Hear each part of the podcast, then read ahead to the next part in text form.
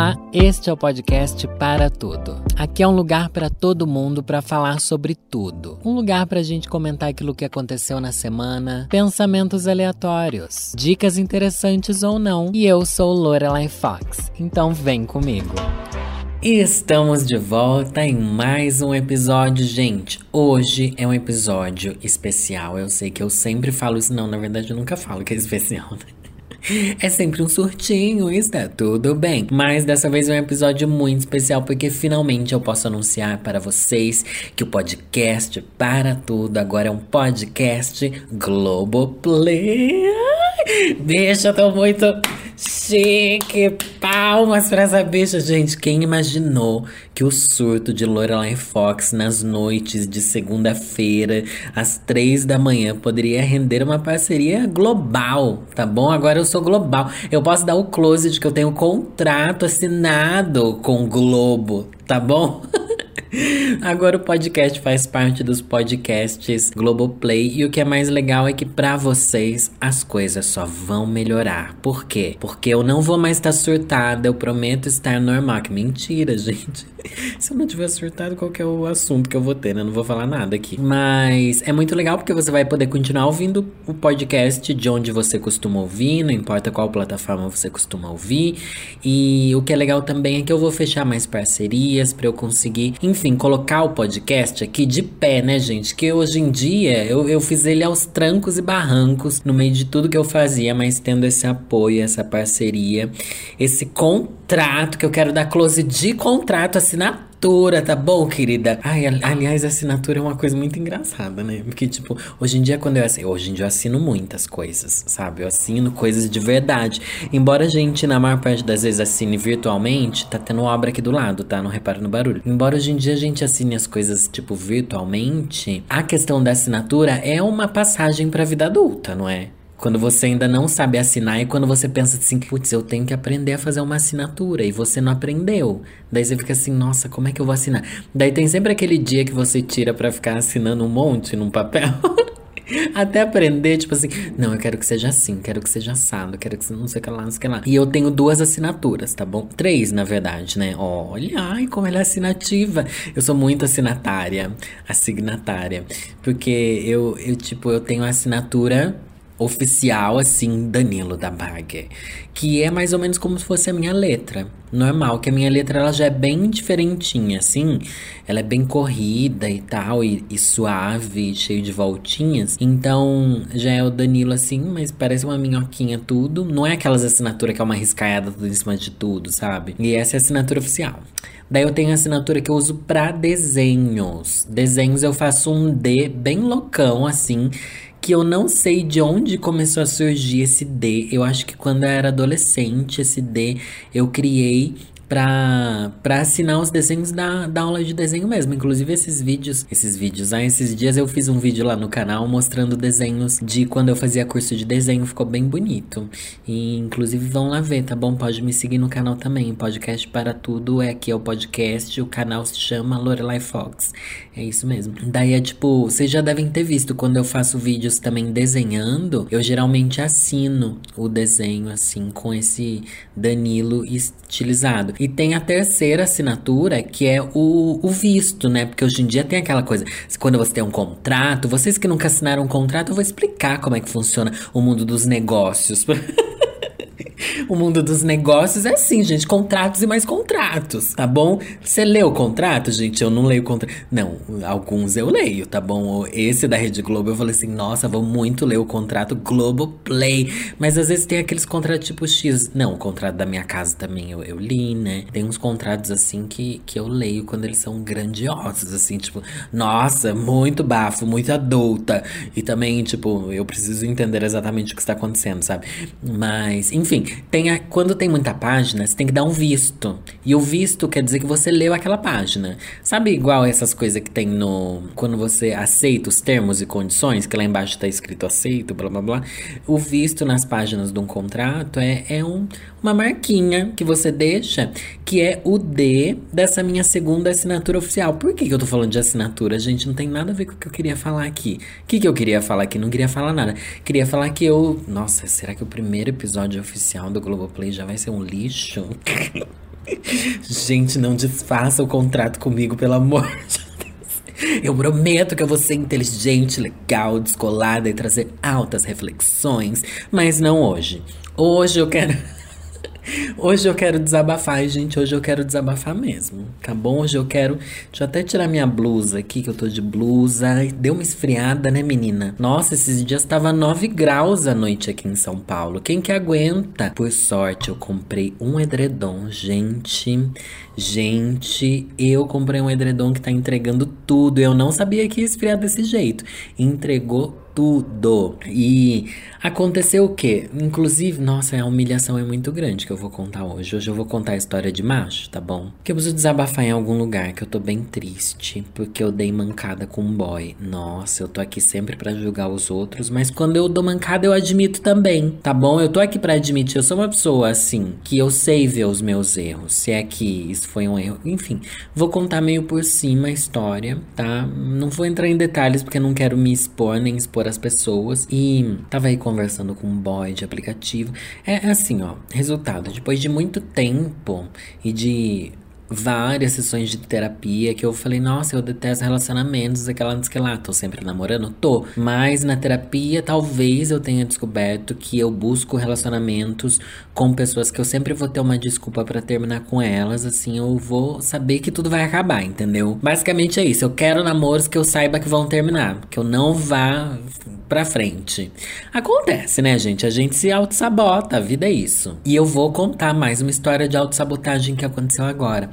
Tava conversando com um boy, gente, um boy perfeito, lindo, gostoso, inteligente, inteligente. Sabe aquela pessoa inteligente, aquela pessoa que agrega, aquela pessoa que você pode perguntar qualquer coisa, ela vai saber te acrescentar alguma coisa? Porque é isso que eu quero. Quero boy inteligente. Nossa, bati aqui na, na panela, tava comendo aqui em frente ao computador, gente, não liga, tá?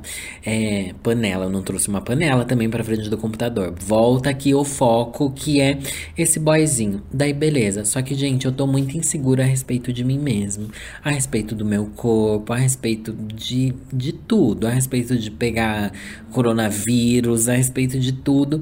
Daí eu falei assim: ai, moço, eu não, não quero, tipo, trepar, entendeu? Aqui eu tentei enrolar, arranjar outra palavra, eu não quero copular, mas a gente pode, né, ter uma coisa, ter um, um, lancinho. À medida que eu for me sentindo mais confortável e tal, né? Tô meio inseguro, tô meio bad comigo mesmo. Mas a gente tá tendo um lance legal, uma troca bacana, né? Pra fazer uma gíria bem assim, senhora, 40 anos que acho que é jovem. E uma troca bacana, a gente tá tendo, não sei o que lá, não sei o que lá. Só que daí a coisa foi evoluindo, foi evoluindo. E eu deixei isso claro, mas ao mesmo tempo eu acho que eu não deixei tão claro assim. Porque o boy enfim, a gente continuou no papo e tal, mas daí ficou nessa de que. Ai, não sei, eu comecei a sentir que ele tava insistindo. E ao mesmo tempo que eu queria muito pegar aquele macho. Eu queria, isso que é o mais estranho. Eu queria trazer ele para experimentar o meu edredom novo. Ai, o edredom que só experimentou minha solidão, né? Mas, nossa, eu acho que o edredom, quando chegou em casa, pensa assim: gente, essa bicha dorme sozinha, mas tem um edredom desse tamanho, dessa gostosura e não vai usar com ninguém. Pois é, edredom, pois é. Eu que falo com, com objetos inanimados da casa, pois é, edredom. É isso, essa é minha vida. Agora você tá aqui, me acompanhando na solidão, porque esse boyzinho, esse boyzinho, daí aconteceu o quê? Daí, nesse mesmo dia que a gente tava por chamada de vídeo, gente, eu não faço chamada chamada de vídeo nem com a minha mãe. Eu aceitava fazer ch várias chamadas de vídeo com esse boy pra gente conversar no final do dia e contar novidades. Perceba que eu estava ali tendo um nível de entrega que eu geralmente não tenho. Porque eu estava tentando falar assim: não, Danilo, você precisa se abrir a conhecer pessoas legais e, e relacionamentos que você não tenha motivos para querer terminar. Entendeu? Percebeu que lá no começo eu falei assim, eu sempre namoro pessoas que eu quero terminar. Eu falei, não, agora eu vou, vou focar em caras foda, sabe? Tipo, não vou exigir menos do que pessoas incríveis. Olha que louca.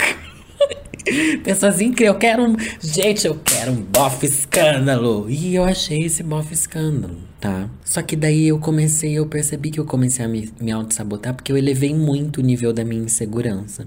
Sobre, gente, se eu trouxer ele aqui, se a gente trepar, se, se, ele, se ele não gostar quando a gente vai trepando, e se ele não gostar de mim, e se o beijo não encaixar, e se eu sem roupa assustar ele, e se eu for uma aberração para esse menino, e sabe, e se tudo, e se, e se, e se, e se, que eu comecei a me blindar tanto que daí quando ele começou com esses papos assim, ai, não, não, não, nude, nude, assim, ai, não, ai, porque você nem quer transar comigo, né? Eu já sei, não sei que, Até que eu falei assim, tá bom, tá bom, não, você vai vir aqui, você vai ter que me quebrar no meio.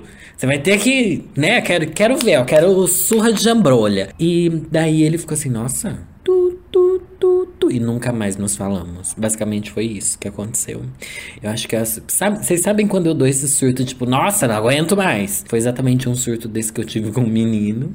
Porque, tipo, ai, realmente, eu, eu já tinha deixado claro que eu tava, tipo, não querendo, mas ao mesmo tempo que eu sei que por dentro eu queria, eu só não queria ser obrigado a transar tão cedo com alguém, entendeu? E só que isso, pelo visto, era importante para ele, só que me saturou e eu fui, fui grosso com o menino. Pedi desculpa depois, pedi desculpa depois, óbvio. Porque eu falei assim, nossa, eu acho que. Por mais que eu tenha falado bem na zoeira, assim, porque do jeito que eu falei aqui pra vocês é mais, tipo, zoando. Bem assim, do meu jeitinho, Lorelai Fox.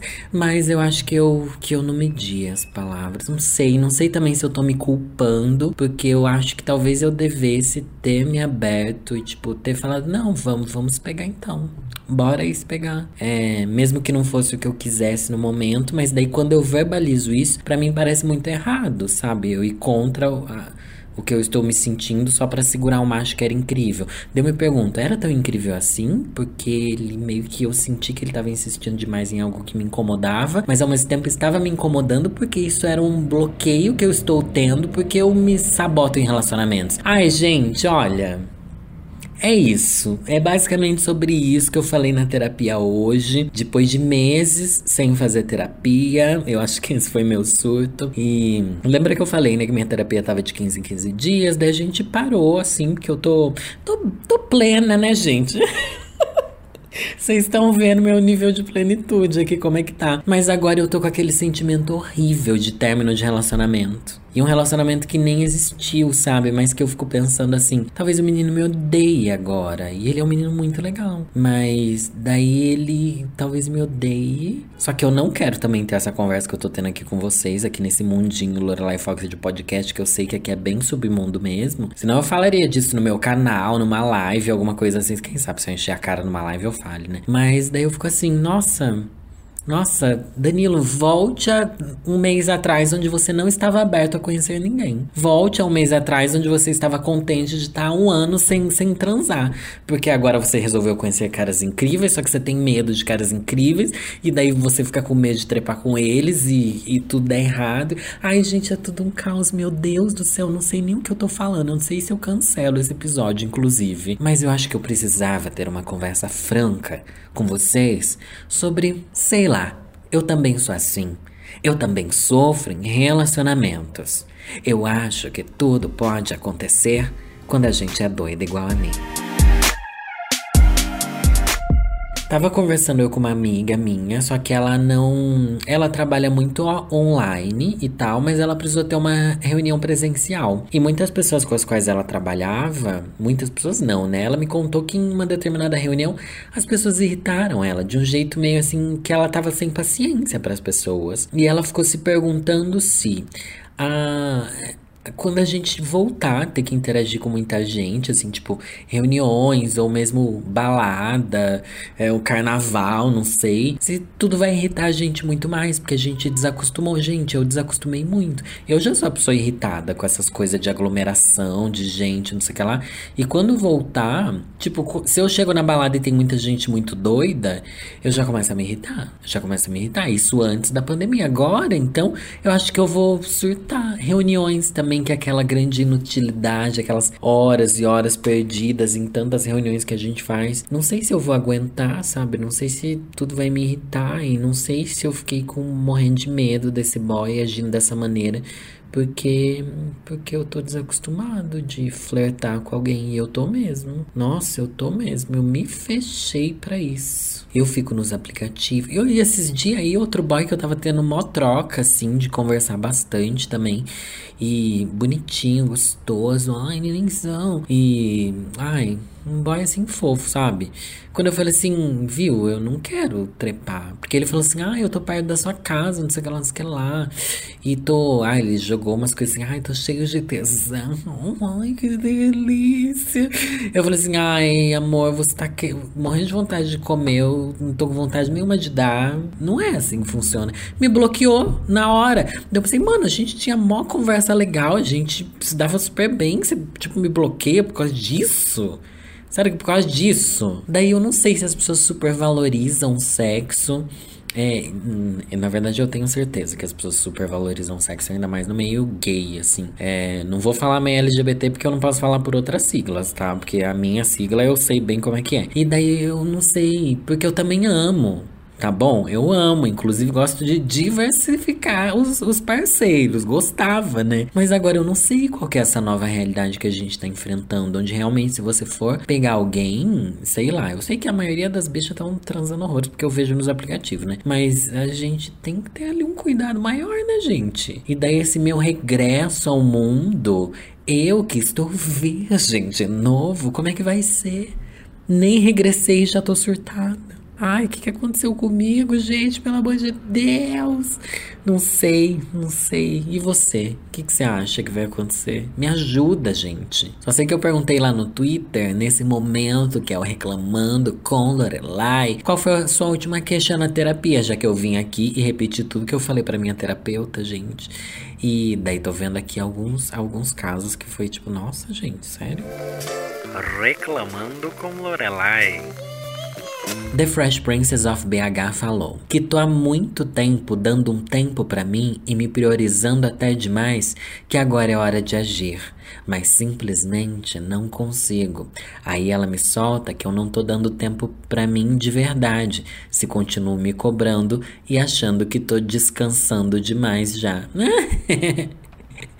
Acabou com você. Ai, gente, a psicóloga, quando ela acaba com a gente, quando a gente acha que não, gente, eu realmente conquistei alguma coisa, ela chega e fala assim: você não conquistou nada, você é o lixo. Daí você fica. Ai, mas, enfim, não, não sei se eu tô dando um tempo para mim também. Agora eu me refletindo sobre a sua análise, né? Marcelo R que eu tô me sentindo igual a quando tiramos uma caixa do caminho e esquecemos ela num canto. Aí depois de 10 anos você lembra que ela ainda está ali. É assim que a gestão da empresa tem me tratado desde o começo do ano. Nossa, você é uma. Olha, achei você filosófica. Você é uma caixa no caminho da sua empresa. Mas não é melhor você você tá ali do lado, aquela que estraga a terapia dos outros, né? Não é melhor você estar ali, deixado do lado, tipo, ah, tá aqui quietinho, do que alguém ver essa caixa e falar assim, nossa, vou jogar essa caixa fora? Eu acho que não é o momento de você querer entrar no caminho de novo, para as pessoas chutar essa caixa, hein? Essa caixa é frágil ainda, hein, bicha? Cuidado com o que você tá desejando. Se bem que às vezes a gente receber um chutão é melhor do que você deixar de lado, né? Não sei, tô aqui jogando aqui pro universo, vamos ver o que, que vocês acham. Pad falou. Ai, também falei que não sei definir se sou uma pessoa amargurada, frustrada e pessimista, e sou do jeito que sou porque não lido com as coisas da melhor forma, ou se são apenas traços de personalidade e tá tudo bem esse meu jeito. Eu acho que ser amargurado, frustrado e pessimista pode ser um traço de personalidade, não? Eu acho que se, se não for assim. Inclusive, essa menina daqui tá usando de, de avatar no Twitter um quadro que o César disse: Nossa, esse quadro te define 100%. Você sabe o quadro que tem uma mulher parecendo um quadro renascentista, com tons bem frios, assim, de uma mulher deitada numa cama com uma cara de morta, assim, mas com. Sabe, com a cara meio afundada, assim, no pescoço? Eu sou essa, essa mulher. Que não dá pra saber se ela tá morta ou se ela tá, tipo, deitada para dormir, mas assustada ao mesmo tempo, enfim. Gustavo falou: além de ficar falando do meu término de relacionamento, falei sobre estar voltando a ficar mal e tenho receio de que as crises de depressão voltem. Mas ao menos dessa vez estou conseguindo me manter fazendo as coisas, mesmo que sem tanta energia. Tá foda pra todo mundo. Nossa, buzina aqui. Dá essa hora, gente. Agora é o quê? 5 da tarde. Tá começando aqui o, o, o, pandemônio na rua de Lorelai Fox, tá bom? Aqui em Nothing Hill. Vocês sabem que eu moro em Nothing Hill, né? Eu moro aqui perto da feirinha de Nothing Hill. E na minha cabeça é assim que funciona. Eu ainda vou cruzar com o livreiro do filme de Nothing Hill lá. O, ai, o, o Hugh Grant nenenzão. Mas sobre tudo que você falou, Gustavo, sobre essa, voltando aqui, que eu sou terapeuta hoje, né? Eu tô aqui fazendo o papel de terapeuta. Falei sobre estar voltando a ficar mal. Mas quando a gente. Olha, o bom da terapia, a terapia não vai tirar a gente da coisa de ficar mal, né? Só que ela faz a gente reconhecer o que, que tá causando esse mal na gente. Isso que é maravilhoso. Tipo, hoje em dia, quando eu tô na bad, tipo, eu já sei identificar. Tipo, nossa, é óbvio que eu tô assim por causa disso, disso, disso. Tais coisas vão acontecer, eu tenho que lidar com isso, com aquilo, e sempre que eu tenho que lidar com isso, eu fico mal, mas eu sei que a maneira de, de eu melhorar ou de sair disso é essa, é, enfim, vai te mostrando ali, né? Isso não quer dizer que você vai estar bem sempre, muito pelo contrário, né? Ainda mais que essa psicóloga acaba com a gente.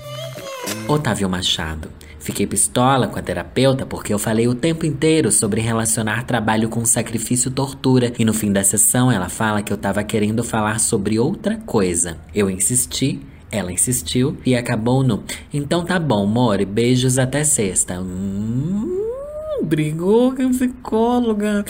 Mas, ai, eu não sei. É muito estranho isso. Você tá querendo falar sobre outra coisa. Que será que você tava querendo falar? É que às vezes a gente relaciona coisa do trabalho, né? A outra coisa da nossa vida. Eu relaciono meu trabalho muito à aceitação, né? A minha dificuldade de lidar com a rejeição das pessoas. Ainda mais quem trabalha assim com a sua própria imagem, né? É muito complicado essa coisa de me aceitar como eu sou e querer que as pessoas aceitem e lidar com elas não aceitarem. Então, às vezes eu posso estar falando sobre trabalho, mas na verdade estou falando sobre coisas bem mais pessoais minhas, né? Às vezes foi mais nesse sentido que ela quis dizer, mas amei que você saiu desgostosa, viu? Não quero ninguém. Aqui não é podcast de alegria, não, tá bom? Se você, é agora que eu sou do Globoplay, todo nesse close aqui que você acha que vai ter episódio feliz, não tem.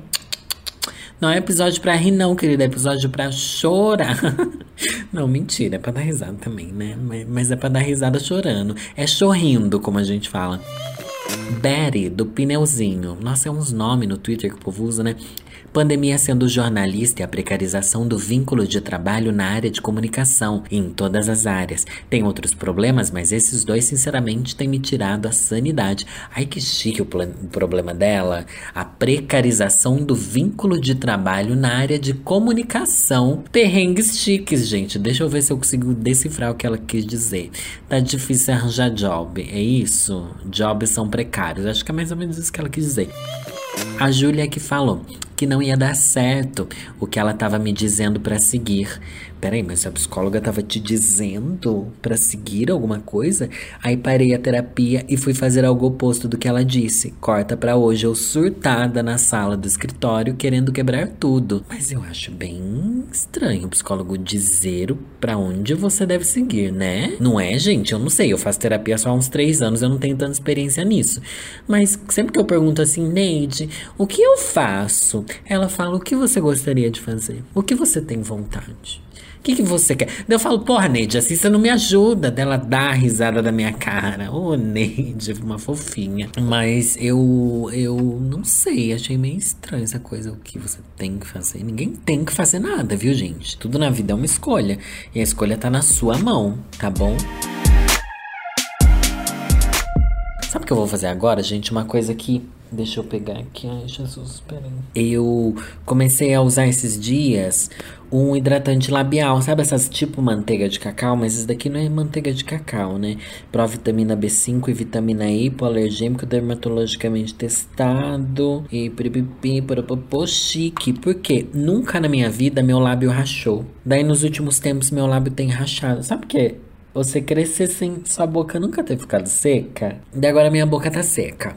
E daí eu tô aqui passando. Oh, o hidratante da Bioreals. Ai, que delícia.